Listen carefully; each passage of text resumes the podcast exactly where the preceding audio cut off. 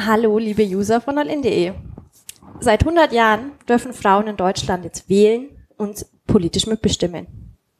Trotzdem sind die Männer in der Politik auch heute noch stärker vertreten. Und Frauen müssen oft kämpfen, um gehört zu werden. Wie es ist, sich als Frau in der Politik durchzusetzen, darüber spreche ich heute mit Maria Rita Zinnecker, der Landrätin im Landkreis Ostallgäu. Hallo, Frau Zinnecker. Hallo. Frau Zinnecker, was bedeutet Ihnen das Recht, politisch mitentscheiden und mitgestalten zu dürfen? Also mir bedeutet das ganz, ganz viel, ähm, weil die, die gesellschaftliche Gleichstellung von Mann und Frau ähm, ist von derzeit von großer Bedeutung und ist ja auch im Grundgesetz schon fixiert worden. 50 Prozent der Bevölkerung sind Frauen und da müssen wir natürlich uns auch dafür einsetzen, äh, dass diese äh, zur Geltung kommen und sich einbringen können. Und das sollte eigentlich in der heutigen Zeit selbstverständlich sein. Und wenn man genau das Wahlrecht anschaut, äh, dann ist es so, es gibt weltweit ja noch viele, viele Länder, da ist, äh, da wäre jeder froh, wenn er wählen dürfte. Mhm. Und insofern muss man die Demokratie, die wir hier in Deutschland haben und in Bayern, ähm, sehr, sehr hoch einschätzen. Und darum bedeutet mir das Frauenwahlrecht auch. Wenn Sie jetzt schon vor 100 Jahren gelebt hätten, hätten Sie sich dann schon stark gemacht dafür, dass ja. Frauen wählen dürfen? Auf jeden Fall. Ich wäre wahrscheinlich eine Suffragette gewesen, so Kämpferin für die Frauenrechte, weil wenn man das, wenn man sich zurückbegibt und äh, das verfolgt, wie sich das entwickelt hat, die Ausgangslage, die war ja eigentlich aus heutiger Sicht schon dramatisch. Völlige Abhängigkeit, die Frauen von den Männern. Da würden wir auch ihr nicht sitzen, so wie wir jetzt zu dritt hier beieinander sind.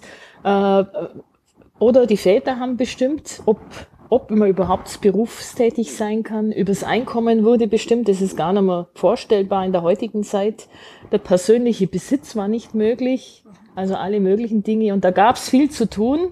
Und auf der anderen Seite waren ja dann auch, ähm, wir haben 100 Jahre, 1918 war der Erste Weltkrieg zu Ende. Und ich denke, spätestens äh, in Kriegszeiten wurde immer deutlich, wie wichtig die Frauen sind. Die Männer waren im Krieg vor Ort, dann mussten sich die Frauen kümmern, die haben da angepackt äh, und, und im Prinzip die Welt daheim im, am Laufen gehalten.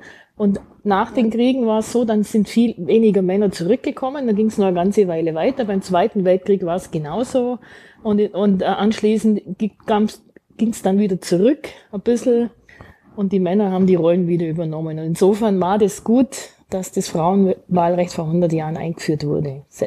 Heutzutage selbstverständlich. Aber die Einschränkungen, wenn man es verfolgt, gingen ja bei uns bis Ende der 70er Jahre, wo es noch nicht so ganz so mit der Gleichstellung war, wo die Frauen zum Beispiel, habe ich auch noch welche kennengelernt, ähm, ihren, ihren Beruf aufgeben mussten, und, ähm, wenn sie geheiratet haben.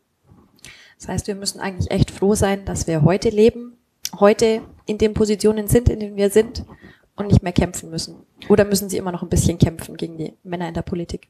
Also es, ich denke, wir haben ganz, ganz viel erreicht in diesen 100 Jahren, 100 Jahre Frauenwahlrecht.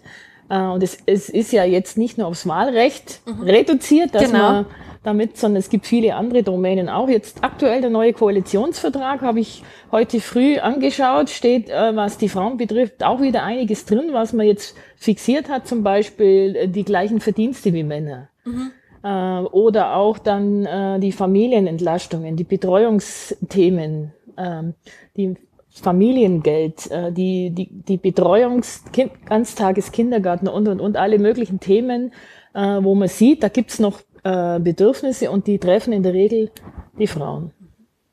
Jetzt sind Sie ja eine der wenigen Landrätinnen in Deutschland. Wie fühlt man denn sich als Frau in so einer Männerdomäne? Also man fühlt sich gut. Ähm, äh, wir sind in Bayern, Deutschland weiß ich die Zahl jetzt nicht, wir sind in Bayern zu fünf derzeit, fünf aus 71, fünf Frauen. Ähm, und es ist absolut so, im Kollegenkreis, bei den Landräten äh, sind wir absolut gleichgestellt. Die Kollegen schätzen uns sehr. Äh, es wird weder vom Geschlecht her unterschieden, ob jetzt Mann oder Frau. Auch übrigens auch spielt bei uns, wenn wir uns treffen, untereinander die, die politische Ausrichtung auch ab, mhm. die Partei gar keine Rolle. Also es ist ein, ein sehr gutes Miteinander. Und insofern äh, fühlen wir uns ganz gut aufgehoben. Die Kollegen schätzen uns. Ich denke natürlich auch, es könnten noch ein paar mehr sein. Ja, klar. Fünf ist noch wenig. Ja, das stimmt. Äh, es muss sich noch was tun in dem Bereich. Und es liegt dann an, an zwei, äh, äh, zweimal am, am Fokus. Einmal müsste man, müssen sich mehr Frauen getrauen, Mhm. sich da zu bewerben. Und auf der anderen Seite ist natürlich auch so, dass man dann äh, Unterstützung braucht, äh, wenn man nominiert wird. Wie war das dann bei Ihnen, als Sie gewählt wurden? Wo kam die Unterstützung her und wie konnten Sie die Ostallgäuer Bürger davon überzeugen, dass Sie die perfekte Kandidatin sind? Äh, das macht man im Wahlkampf sowieso, e Ja. egal ob jetzt Mann oder Frau, Ja. muss man ja dann. Ähm, und da war es einfach so, ich war ja vorher schon in, eigentlich in der Männer Männerdomäne unterwegs, mehrfach. Meine letzte Tätigkeit war Behördenleiterin am, an einem Amt in einem Bereich, wo Schwerpunkt Männer sind, in München im Ministerium. Äh, war ich Referatsleiterin in einem in, Häusern, wo äh, im Prinzip auch Führungsaufgaben im Schwerpunkt in Männerhand waren. Also insofern hat das Geschlecht jetzt da für mich gar keine Rolle gespielt. Das habe ich jetzt gar, gar nicht so wahrgenommen. Und gut, ich bin gefragt worden, ob ich mir das vorstellen kann, zu kandidieren. Und dann habe ich nach reiflicher Überlegung mir gedacht, das kann ich mir vorstellen. Ich bin immer schon politisch engagiert. Es ist ein wunderschöner Landkreis. Und dann gilt es natürlich, äh, die Bürger zum Überzeugen. Die haben sich ja ganz offensichtlich positiv überzeugen geklappt, lassen. ja. War es denn schwer, jetzt in Ihrer ganzen Laufbahn sich gegen männliche Konkurrenten in der Politik durchzusetzen? Ähm, das ist ganz unterschiedlich und ich denke, man kann das ganz ganze Thema Frau ähm, nicht nur auf die Politik reduzieren, sondern in anderen Bereichen auch. Jetzt ob Vereine, Verbände, Führungspositionen, Verwaltung, da gibt es überall noch Defizite, bis hin zu den großen DAX-Unternehmen. Da gibt es, soweit ich weiß, momentan gar keine Frau im, Vorst also im, im Vorstand. Ähm, es ist schon schwierig, es ist eine Herausforderung. Ähm, und je, je bedeutender eine Position ist, umso größer ist die Konkurrenz bei dem Ganzen.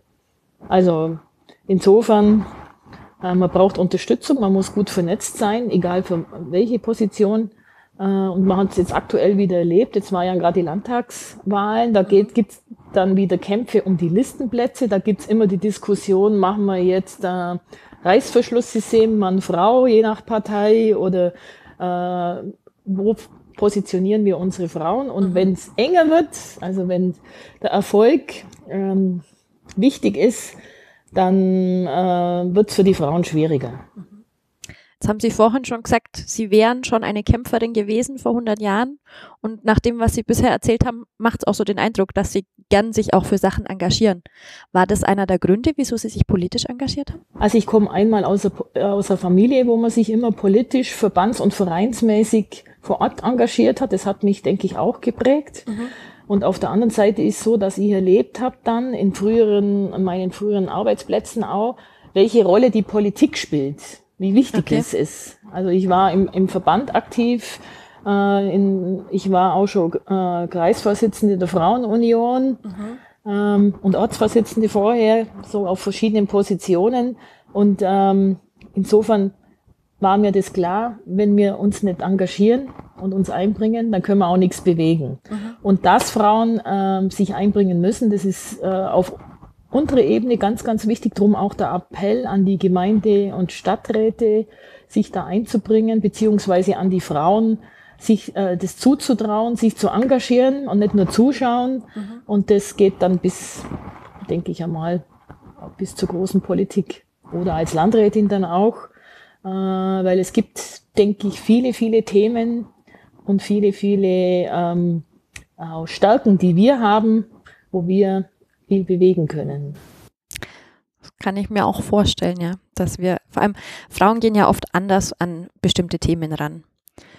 Jetzt kann ich mir aber vorstellen, dass man dann als Frau auch mal von männlichen Kollegen oder von Leuten, mit denen man beruflich zu tun hat, auch so belächelt wird, so nach dem Motto, ja, ja, die Frau, lass die mal reden.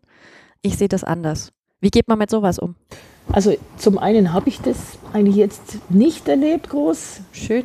ähm, das Belächeln, also im Kollegenkreis ist wirklich die volle absolute Akzeptanz, jetzt im Landrat, Oberbürgermeister oder wen ich auch immer treffe, auch im Kreistag, die also belächeln nicht. Es war vielleicht früher, zum Beispiel beim Frauenunion, ähm, eher so, dass man dann ähm, so ein bisschen belächelt wurde erstmal, was wollen denn die jetzt auch noch so? Ähm, so wie es bei manchen Frauenvereinen dann auch, kann ich mir gut vorstellen, ja, des Öfteren ist. Äh, oder dann, sobald man erfolgreich ist äh, und was bewegt, dann ist man Konkurrenz. Mhm. Also das äh, Belächeln äh, wandelt sich dann ziemlich schnell in Machsamkeit um. Okay, und vermutlich man könnte ja Konkurrenz sein. Ja, vermutlich auch ein bisschen Neid.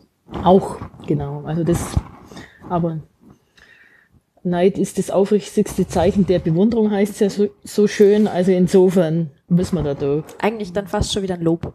Ja, genau. Da darf man sich nicht entmutigen lassen. Und ich denke, die Stärke von den Frauen ist dann auch, äh, das erlebe ich und ich erlebe es auch jetzt in, im Landkreis zum Beispiel, so in den Gemeinderäten, äh, wenn Bürgermeisterinnen sind, gibt, haben wir ja auch einige im Landkreis Ostallgäu äh, oder auch in der großen Politik. Wir haben da absolut einen, einen, einen guten, einen positiven Einfluss. Ähm, ist auch bei Besprechungen zum Beispiel ausgleichend. Es, es gibt eine andere Streitkultur, mhm. wenn Frauen dabei sind. Äh, Sitzungskultur zum Beispiel. Und die Stärke ist, denke ich, das kann ich in meinem, äh, meiner Tätigkeit jetzt sehr gut brauchen, äh, Menschen zusammenbringen. Mhm. Es wird, Frauen wirken eher ausgleichend, es eskaliert nicht so, wie Männer unter sich sind. Ähm, und ich glaube auch, dass wir dann schnellere Lösungen hinbekommen, mhm. als wie wenn man sich ähm, auseinandersetzt und jeder auf seiner Meinung beharrt. Und Frauen sind auch die besseren Verlierer. Das stimmt, das kann ich bestätigen. Jetzt haben Sie ja doch relativ oft auch mal ein bisschen kämpfen müssen mit ähm, Kollegen, vielleicht sich auch mal durchsetzen müssen. Gab es irgendwo einen Punkt, wo Sie gesagt haben, jetzt mag ich nicht mehr? Jetzt ist, jetzt lasse ich das sein?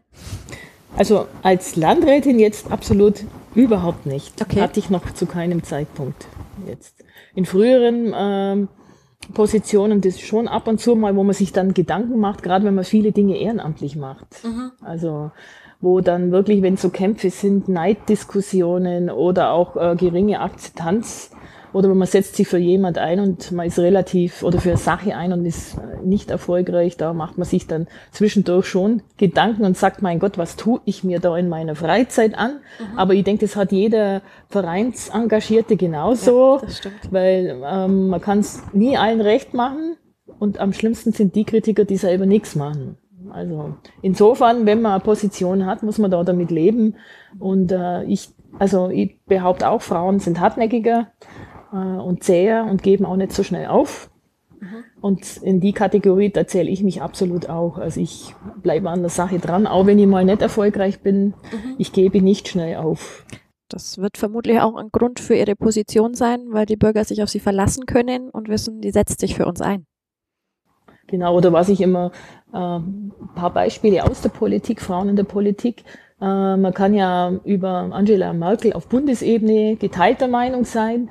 aber wo die absolut erfolgreich ist und eingesetzt wird, auch behaupte ich strategisch, ist auf internationaler Ebene. Wenn mhm. man schaut, wenn die verhandelt bei G7, G8 mit den ganzen Männern oder jetzt auch wieder, wo war es in Syrien und überall bei den Verhandlungen äh, mit den äh, politischen Größen, den weltweiten, äh, ich denke, da ist die Stärke schon, dass sie vermittelt und drum ist sie da erfolgreich. Nimmt man sich in ihrer Position so jemanden als Vorbild? Guckt sich so ein bisschen ab, was macht die, wie reagiert die und überträgt es auf sich selber? Also man macht schon äh, sich Gedanken von der öffentlichen Wahrnehmung her auch. Zum Beispiel ähm, in Bayern gibt es Ilse Eigner. Das ist ja. für mich auch so jemand, äh, sachliche Arbeit, hartnäckig, aber jetzt nicht äh, das, das klassische Alpha-Tier mhm. und aber trotzdem nachhaltig erfolgreich und dauerhaft. Mhm. Und nicht nur kurzfristige Erfolge, die groß verkündet waren, sondern wirklich in der Umsetzung. Ja. Stehen Sie denn jetzt auch heute manchmal noch vor Herausforderungen, wo ein, vor denen ein männlicher Landrat nicht stehen würde? Also ich würde jetzt nicht Herausforderungen sagen, okay. äh, sondern ähm, ich habe so gewisse Situationen oder Erlebnisse, wo ich dann im, im Nachhinein immer denke, das würde einem männlichen Kollegen oder einem, einem Mann überhaupt nicht passieren. Und Unterschiede gibt's da schon noch, wenn man sich damit befasst. Also zum einen bei Situationen oder zum Beispiel, was ich hier auch erlebe, bei Schreiben. Es gibt nach wie vor Einladungen. Diese Woche ist wieder eine kommen. Oben steht Frau Landrätin Maria Ritter-Zinnecker und dann kommt sehr geehrter Herr Landrat. Also wo man schon sieht, ist, da ist äh, das noch nicht angekommen. Ähm, bei, bei den Briefen zum Beispiel. Oder äh, ein Unterschied, ein ganz deutlicher behaupte ich jetzt mal, äh, ist beim Thema öffentliche Wahrnehmung, Kleidung, Frisur und so weiter. Okay. Absolut. Das spielt bei Frauen eine viel, viel größere Rolle. Da waren mir bestimmt die ganzen weiblichen Bürgermeisterinnen, wie die zustimmen. Äh, die Kleidung wird wahrgenommen. Ein Mann kann 20 Jahre lang den gleichen Anzug anhaben, wechselt vielleicht ab und zu die Krawatte, mhm. würde kein Mensch äh, was sagen und es würde auch keiner merken, behaupte ich. Okay. Jetzt bei einer Frau, da schaut man schon drauf, da kriege ich auch Rückmeldungen, egal ob jetzt direkt oder über Facebook und, und es wird beobachtet, neue Frisur wird kommentiert. Also das ist ein Unterschied, das kann ich okay. mir jetzt bei meinen männlichen Kollegen nicht vorstellen, dass man dann da sagt, vielleicht sollte ich selber mal tun und den neuen Anzug loben ja, oder vielleicht. die tolle Krawatte. Genau. Oder auch äh, Berichterstattung in den Medien zum Beispiel. Mhm. Äh, da ist es teilweise auch unterschiedlich. Äh, ein ganz klassisches Beispiel, das mir so an meinem ersten Tag aufgefallen ist als Landrätin, da war ich äh, bei einem Schuljubiläum und habe äh, im Prinzip den ersten öffentlichen Auftritt gehabt. Und dann hat die Redakteurin, eine Frau, mich gefragt, ob ich nervös bin. Und habe ich gesagt, nein, ich bin nicht nervös. Aber ich glaube, ich behaupte, einen äh, Kollegen, einen männlichen, mhm. hätte sie nicht gefragt, ob er nervös ist. Und das Zweite war dann, im Artikel stand, äh, dass ich, ich zupfte an meinem Schal. Können Sie sich vorstellen, dass man schreibt, Nein. ein Mann zupfte an seiner Krawatte? Nein. Also die Wahrnehmung ist da schon unterschiedlich. Mhm. Auch in der Öffentlichkeit, von den Redakteuren, von den Journalisten zum Beispiel, die Fragen sind anders, äh, wird sofort in die Schiene Frau einsortiert. Okay. Oder auch so Beispiel, äh, ich hatte mal eine Anfrage vor einiger Zeit wegen einer politischen Bilanz und da war die Idee, dass man meinen Mann dazu einlädt. Können Sie sich vorstellen, dass man bei einem Landrat die Ehefrau dazu einlädt? Ja, bestimmt nicht. Also das sind so Dinge, das war, war jetzt äh, so als kreative Idee, wir machen mal was anderes und darum mhm. laden wir den Mann dazu ein. Das, ist so, das sind so Beispiele, wo ich mir dann im Nachhinein denke, also das macht, das macht man nur bei Frauen. Auf die Idee kommt man nur bei Frauen. Beim Mann kam, käme man gar nicht auf die Idee. Oder noch ein Beispiel, wir waren neulich, wir Landräte, wir Bayerischen in Berlin, politisch mit dem, also als Landkreistag und haben uns in verschiedenen Ministerien mit den Spitzen getroffen. Bundesverkehrsministerium ähm, hat am Eingang derjenige, der uns die Räume zugewiesen hat, meine Kollegin Tanja Schweier aus Regensburg und mich darauf aufmerksam gemacht, ähm, dass das die Begleitpersonen hier bitte ins Kaffee können. Oh. Also wir lachen oh, darüber. Oh, oh, ja, klar. Aber man sieht dann, es ist, es gibt noch was zu tun und mhm. die Wahrnehmung ist immer noch so, äh, das können nur Männer sein, die Landräte, die Frauen sind automatisch Begleitpersonen. Also manchmal braucht man noch ein dickes Fell, würde ich jetzt mhm. mal behaupten, eine gewisse Toleranz auch.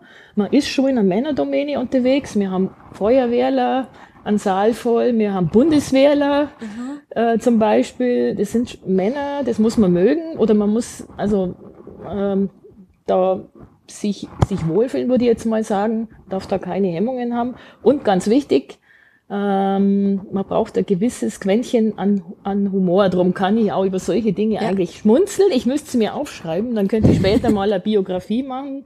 Vielleicht bei 150 Frau, Jahre Frauenwahlrecht könnte man dann so einen Bestseller rausgeben.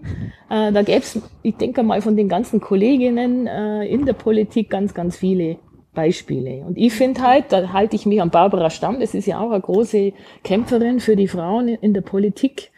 Äh, jetzt dann gewesen, die dann gesagt hat, die, die Politik ist viel zu ernst, als dass man sie und wichtig, dass, als dass man sie allein den Männern überlassen könnte, sollte.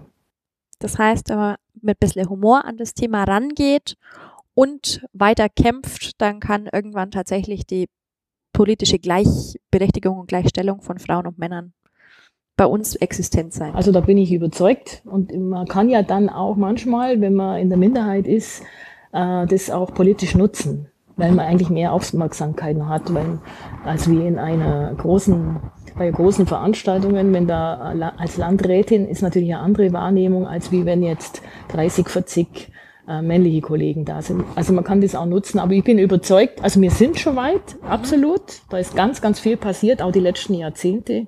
Aber es gibt nach wie vor viel zu tun und wir machen zum Beispiel hier im Landratsamt auch, äh, machen wir Fortbildungsmaßnahmen für mehr Frauen in, die, äh, in der Politik. Mhm. Unsere Gleichstellungsbeauftragte machen wir Angebote auch, weil wir natürlich auch noch mehr gewinnen wollen und ähm, im Haus hier die Führungspositionen äh, die sechs Führungspositionen an oberster Stelle, das sind vier Frauen, einschließlich mir natürlich. also hier haben wir da mit dem Thema überhaupt keine Probleme. Und ich denke, das ist in vielen Bereichen mittlerweile auch. Die Frauen trauen sich, die sind gut. Äh, in, bei den Juristen zum Beispiel, da sind die, die besten mit Abstand immer die Frauen. Mhm. Später kommt dann einmal der Knick, wenn es um die Spitzenpositionen geht. Aber das liegt vielleicht auch dann äh, an den familiären Entscheidungen, dass man sagt, ein, wir legen den Schwerpunkt anders. Und da sind Frauen, denke ich, eher diejenigen, die nach wie vor zurückstecken und sagen, äh, mir ist das nicht ganz so wichtig. Das heißt, es muss noch was passieren, aber wir sind auf dem richtigen Weg. Ja. Frau Zinnecker, vielen Dank fürs Gespräch und ich hoffe, Sie müssen nicht so sehr kämpfen, äh, wie es die Frauen vor 100 Jahren tun mussten. Nein, um, auf keinen Fall, im Gegenteil, ja. Dankeschön.